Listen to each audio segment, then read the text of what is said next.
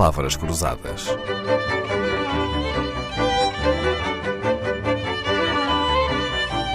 Porque quase tudo é uma questão de semântica. Gonçalo Calado, biólogo marinho, fez parte da equipa que estudou uma série rara de caracóis que no mundo só vive na Serra da Rábida, mas a sua especialidade é as lesmas do mar. Descreveu três novas espécies destes seres para a ciência e é até coautor de um guia de lesmas do mar do Algarve. Esta curiosidade vem de criança ou foi depois de estudar que se interessou pelas lesmas do mar?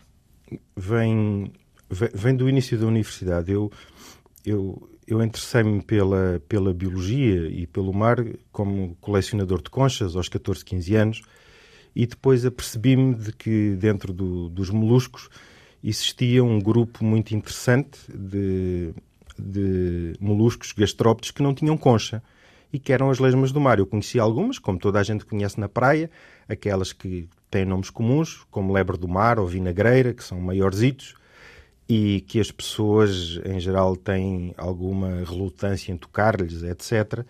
E depois percebi que, que havia um, um mundo enorme de, de lesmas do mar, muitas delas com cores eh, lindíssimas, muito apelativas, mas sobretudo com estratégias de adaptação de vida eh, fascinantes, eh, que terão surgido por, por muitos motivos, entre os quais por eh, que levou a, a que eliminassem a, a, a, concha e que, portanto, que tenham, por exemplo, venenos, tenham venenos roubados da sua comida para se poderem proteger dos predadores. E, e foi isto que me, que me levou a interessar por este, por este grupo de animais e que concretizei fazendo a minha tese de doutoramento em algumas destas espécies. E a sua tese foi sobre o quê exatamente?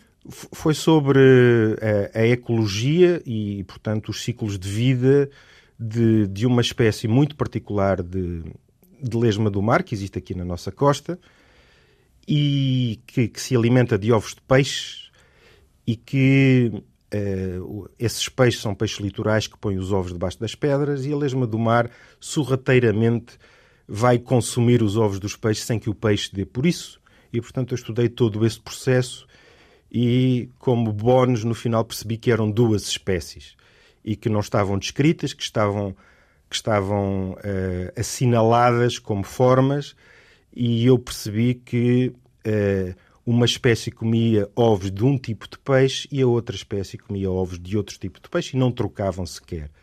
E, portanto, isso foi uh, a base da, da minha tese de doutoramento, sem nunca ter deixado de colaborar em projetos com uh, outras espécies de lesmas do mar, nomeadamente com, com grupos de química que foram retirar substâncias. Existem hoje, por exemplo, alguns fármacos cujas ideias de substâncias foram retiradas de lesmas do mar. Não é, o meu trabalho esse.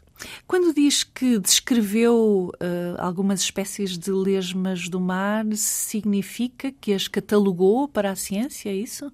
Si significa que elas não, não tinham um nome científico. Então, batizou-as? Exatamente. Ah, sim. Que Exa nome é que lhes deu? Exatamente. Uh, Varia, portanto, existem algumas regras. Existe o chamado Código Internacional de Nomenclatura uhum. Zoológica.